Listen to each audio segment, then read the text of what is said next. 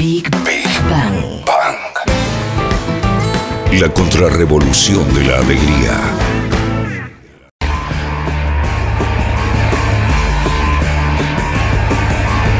En las páginas iniciales de El cuento de la criada, la protagonista pasa caminando delante de un muro del que cuelgan seis cadáveres. El espectáculo le evoca las palabras de la mujer que regentea su destino. Lo común era aquello a lo que estabas acostumbrada, le dice la tía Lidia. Puede que esto no te parezca ordinario ahora, pero dentro de un tiempo lo será. Se convertirá en algo común.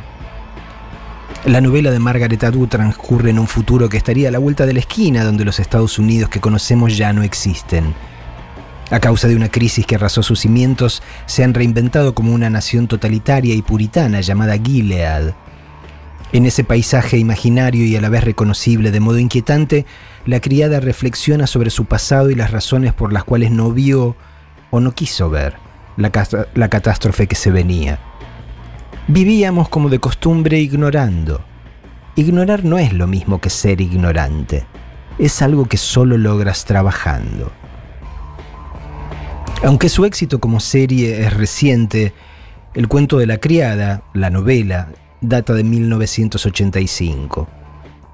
Once años más tarde, Chuck Palahniuk publicó otra historia que, aunque en muchos aspectos no podía diferir más de la escrita por Atwood, a esta se la considera feminista, mientras que la de Palaniuk ha sido acusada de machismo rampante. Surgió como respuesta a la misma alarmante tendencia humana a acostumbrarse a cualquier cosa y empezar a considerarla como algo natural. Cuenta Palaniuk que la chispa de lo que se convertiría en el club de la pelea, de la pelea en Fight Club, se le ocurrió el día que volvió a trabajar después de una vacación que había dedicado a acampar. Durante esa escapada tuvo un altercado del que salió con moretones y la jeta hinchada. Pero al regresar al laburo, ninguno de sus compañeros, ni uno solo, le preguntó qué le había pasado. Con tal de no escuchar una historia que los desplazase de su lugar de confort, prefirieron fingir que no había ocurrido nada. El Club de la Pelea, la novela del 96 y la peli de Fincher, de David Fincher, que el 13 de septiembre cumple 20 años de su estreno en Venecia, nació como un trompazo autopropinado. Al igual que su anónimo narrador, Palahniuk buscaba sacudirse y sacudir. Tanto el libro como la película son un alarido que raja la placidez de un día de shopping. El arte como puño que revienta el cristal que protege la alarma. La intención de ambas obras era contradecir a la tía Lidia. Me lo pregunto hoy, ¿habrá leído Palanio el cuento de la criada? Y rehusarse a normalizar lo monstruoso que se vuelve cotidiano. Me respondo ahora. Sí, Palaniuk debe haber leído el libro de Atwood apenas salió al mundo, pero aun si no lo hizo está claro que entiende o entendería la confesión de la criada, porque padeció que los colegas pretendiesen no ver sus heridas, que lo considerasen apenas un engranaje en la maquinaria laboral que no merecía individualizarse contando qué le había ocurrido. Fight Club fue su intento de nadar contracorriente y trabajar ya no para ignorar diligentemente, como se usa cada vez más en nuestras sociedades, sino para arrancarse las escamas de los ojos y empezar a ver, y ver de verdad. Me hice de un tiempo del que no disponía para releer el libro y rever la película, porque hacerlo me da placer y necesito defender ese impulso. En esta ocasión el disfrute se repitió y hasta puede que haya sido mayor que el que experimenté originalmente. Al repasar las críticas y comentarios del momento, se vuelve evidente que casi todo lo que se dijo entonces, incluyendo lo positivo y hasta lo elogioso, fue dicho a la defensiva, tomando recaudos por demás. Fight Club es una provocación desde la página 1 hasta los créditos que cierran el film. Y como se trata de una provocación harto efectiva, funcionó entonces y funciona todavía como un test de Rorschach. Dice más de aquel que lo lee, ve, que de la esencia misma de la mancha contemplada. Por entonces, aún aquellos que hablaban bien de la peli trataban de poner distancia, subrayando que el hecho de que disfrutasen de la historia de un esquizofrénico violento y masoquista no equivalía a que condonasen su actitud. Veinte años más tarde, y a 18 casi exactos del atentado de Bin Laden al corazón de New York, El, el film se estrenó en Venecia un 13 de septiembre y lo de las Torres Gemelas ocurrió un 11 de septiembre. La peli no ha hecho sino ganar en capacidad de estremecer. A partir del 11 de septiembre de 2001, todo relato que considere que el derrumbe de ciertos edificios puede significar el parto de un mundo nuevo, la frase inicial de un libro del Génesis alternativo, no puede sino ser considerado un escándalo.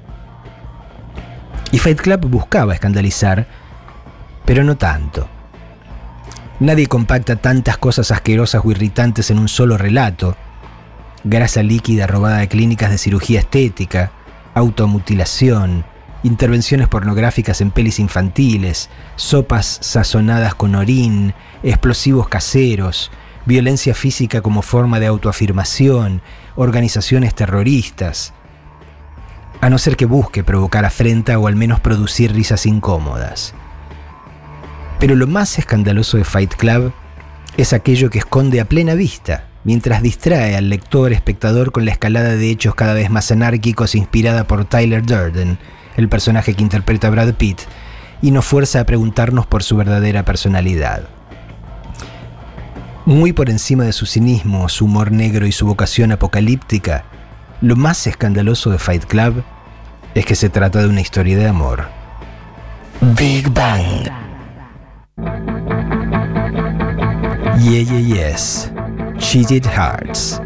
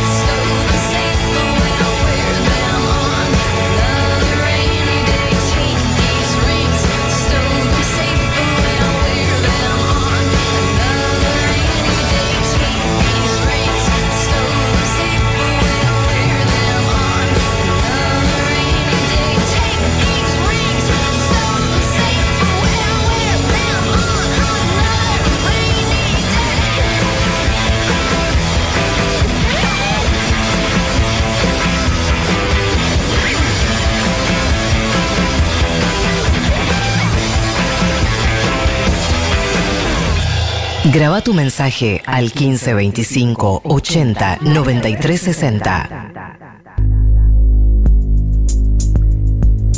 Mi abuelo tenía un armario empotrado dentro de su habitación, donde guardaba su máquina de escribir, una Remington Rand que todavía conservo, y montones de novelitas de esas que se compraban en los kioscos, policiales de la colección Rastros, westerns de Marcial Lafuente Estefanía y Silver Kane, los relatos originales de James Bond escritos por Ian Fleming. También atesoraba ahí toneladas de esas revistas que se llamaban Selecciones del Reader's Digest, que eran una miscelánea de artículos, la mayoría de los cuales eran versiones reducidas de libros, sinopsis, datos e ideas predigeridos para que el ciudadano moderno no perdiese un segundo extra de su vida funcional y todo envasado en un formato pequeño, manuable, ideal para la cartera de la dama y el bolsillo del caballero. Cada entrega contenía además secciones fijas, como la de chistes breves, que se llamaba La risa, remedio infalible, y otra que describía para qué servían nuestros órganos, contada por los órganos en primera persona. Yo soy la próstata de Juan, yo soy el hígado de Juan, yo soy el páncreas de Juan. Tal vez por eso Fight Club me hizo clic desde la primera vez que la vi. Y no me costó nada ponerme en el lugar de su protagonista. Esa sección de selecciones me había entrenado desde chico. Si ya estaba habituado a imaginar que era una vejiga o un pulmón, ¿por qué iba a resultarme difícil ponerme en el lugar de Tyler Durden? El Club de la Pelea cuenta la historia de un narrador sin nombre que lleva seis meses sufriendo insomnio. Esto lo empuja a un estado de constante duermevela en el cual nunca está del todo relajado, pero tampoco despierto. Cuando uno no puede dormir, dice, todo está muy lejos, una copia de una copia de una copia. El insomnio te distancia de todo, no podés tocar nada y nada puede tocarte. Acude a un hospital en busca de somníferos y el médico le dice que si quiere saber lo que es sufrir de verdad, vaya a las reuniones de los grupos de autoayuda para enfermos terminales. El narrador le hace caso y encuentra en esos grupos un consuelo que no había imaginado. Aunque no tiene enfermedad orgánica alguna, se vuelve adicto a esos encuentros en cuyo marco logra llorar. Cuando la gente piensa que estás muriendo te presta atención en serio, dice. Y a continuación, duerme como un bebé. Hasta que llega Marla. Que es tan farsante como él, como queda de manifiesto cuando cae en la reunión del grupo de las víctimas de cáncer testicular. El narrador empieza a cruzársela en todos los encuentros hasta que la encara y terminan negociando una repartija de grupos para que cada uno tenga los suyos y no vuelvan a cruzarse. Pero el efecto disruptivo de Marla ya ha tenido lugar. El narrador no logra volver a llorar, esto es, a sentir, y en consecuencia recae en el insomnio. Como su trabajo lo obliga a viajar, se despabila cada día en un avión diferente, en un lugar diferente. Y así conoce a Tyler Durden, que lo impresiona como su negativo perfecto, atractivo, divertido, osado. Tyler tiene la idea de lo que terminará convirtiéndose en el primer club de la pelea, un marco en el que dos tipos pueden liarse a golpes siempre y cuando respeten ciertas reglas, en la esperanza de que el dolor, el que infligen pero ante todo el que reciben, les recuerde cómo era eso de sentirse vivos de verdad. Porque el narrador no sufre enfermedad orgánica alguna, pero sí una espiritual. Es el hijo prototípico de una sociedad satisfecha que nunca padeció necesidades reales. Tiene trabajo seguro, techo y dinero del que disponer libremente. Por eso intenta definirse a partir de lo que consume. Amueblar su casa según las recomendaciones de la corporación IKEA no se diferencia mucho de lo que significaba leer selecciones. Yo en casa de mis abuelos, el narrador en el baño de la casa donde Tyler lo aloja. Le permite al consumidor creer que está eligiendo libremente, cuando en realidad está picándose con un placebo de la libertad. Otros han pensado por él previamente, mientras lo convencían de que pagar equivale a decidir. Cuando pagar, lo sabemos todos, no es más que la certificación de que ya te han vendido algo mucho antes de que metieses la mano en tu bolsillo en busca de la tarjeta. Tyler Durden irrumpe en la vida del narrador como un huracán Dorian. Lo reconecta con el dolor porque si no estás abierto a la posibilidad del dolor no vas a sentir nada, ni siquiera lo bueno. Lo despoja de sus ataduras materiales, Cuando su departamento es arrasado por una explosión, la primera reacción del narrador es decir que lo que se destruyó no fueron sus sillas, sus lámparas y sus alfombras. Lo que estalló, dice, fui yo. Y le revela el goce que deriva de la iniciativa anárquica que interfiere el funcionamiento del sistema. Durante un buen tramo de la novela y de la peli, lo del narrador y Tyler parece un episodio perverso de los tres chiflados.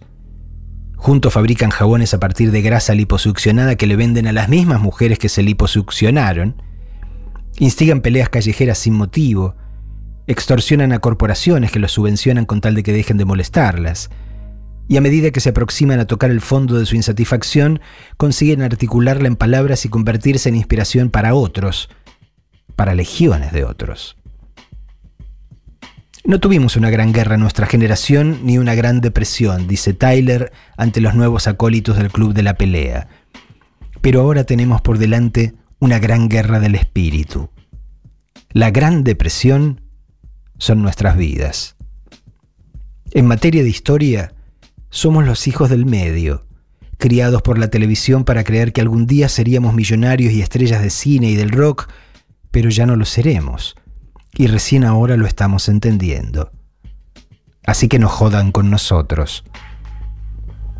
En Tyler Durden se unen los extremos del desasosiego experimentado por aquellos que lo tuvieron todo con el de aquellos a quienes les ha faltado todo. Díganme si no se les acelera el corazón cuando lo oyen decir, imaginen cuando llamemos a una huelga y todos se nieguen a trabajar hasta que redistribuyamos la riqueza del mundo. Soy el corazón esperanzado de Juan.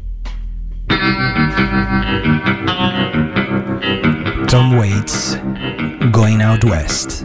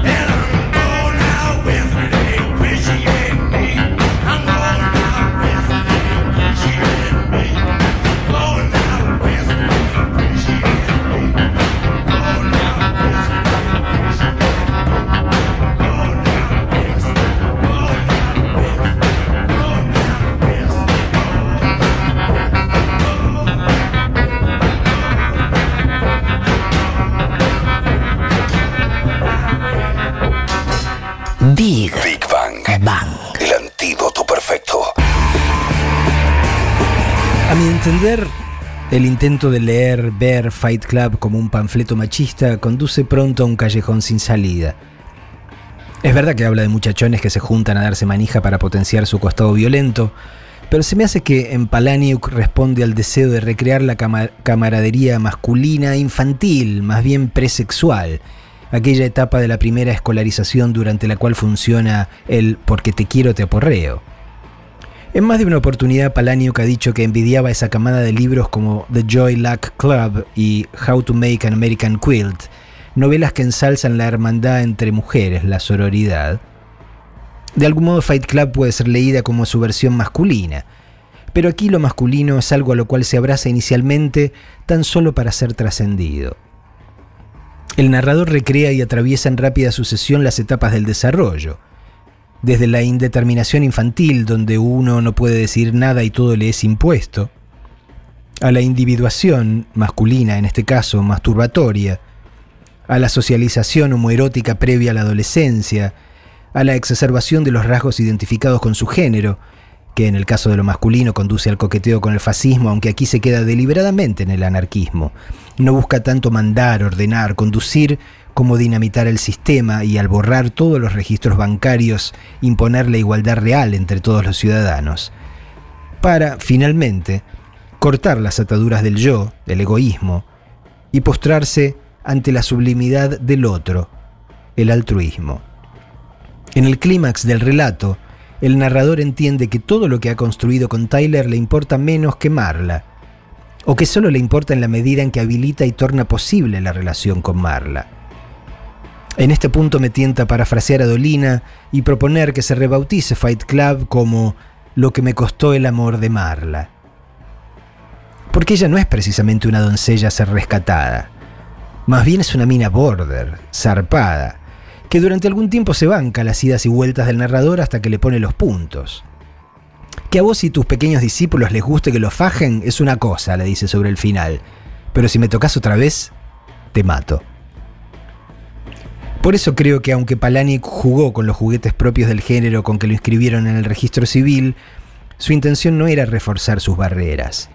Debe tener una visión más fluida del asunto, imagino. Porque Palaniuk es gay, vive con su pareja desde los 90 y además es un personaje. Hace algunos años lo escuché leer uno de sus textos en Barcelona y descubrí que es un señor muy alto, tímido, educado, musculoso y con un look de leñador que no habría desentonado entre los village people. Eso me lleva a imaginar que si hoy volviese a escribir Fight Club, sé que continúo la historia en dos cómics que todavía no leí porque temo que me pase un poco lo que me pasó con las continuaciones de The Matrix, seguramente incluiría clubes de pelea femeninos. En algún sentido esa relectura ya existe.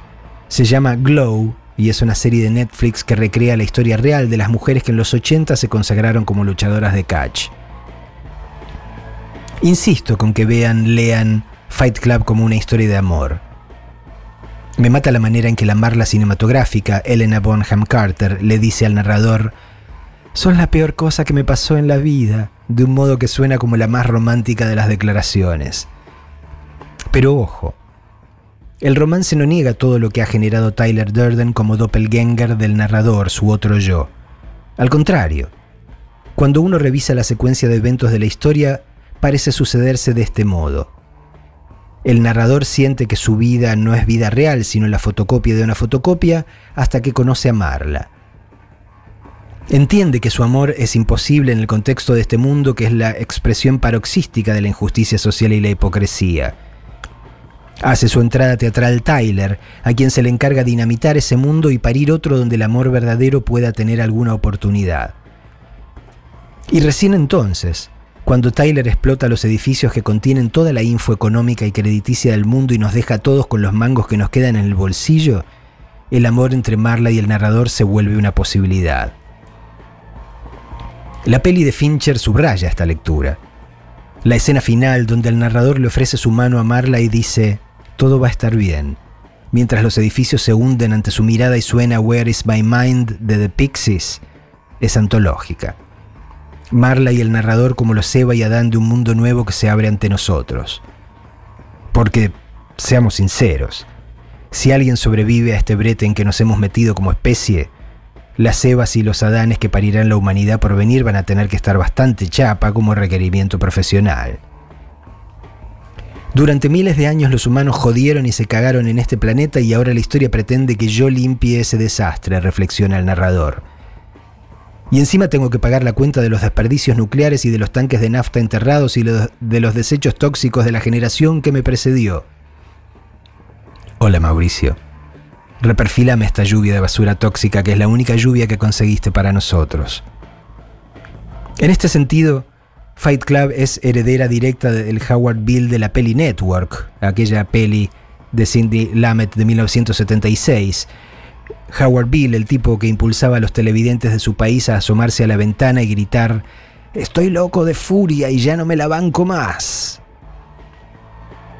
Fight Club también provoca en este aspecto, porque postula que hasta la más romántica de las historias necesita de un contexto que le permita prosperar, o de lo contrario será abortada.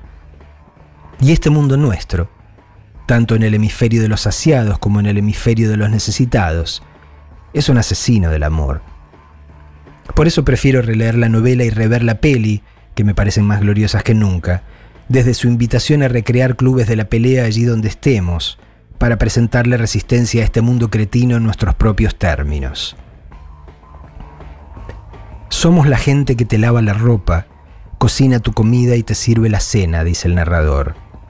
Los que te hacen la cama, los que te cuidamos mientras dormís, los que manejamos las ambulancias, los que habilitamos tus llamadas.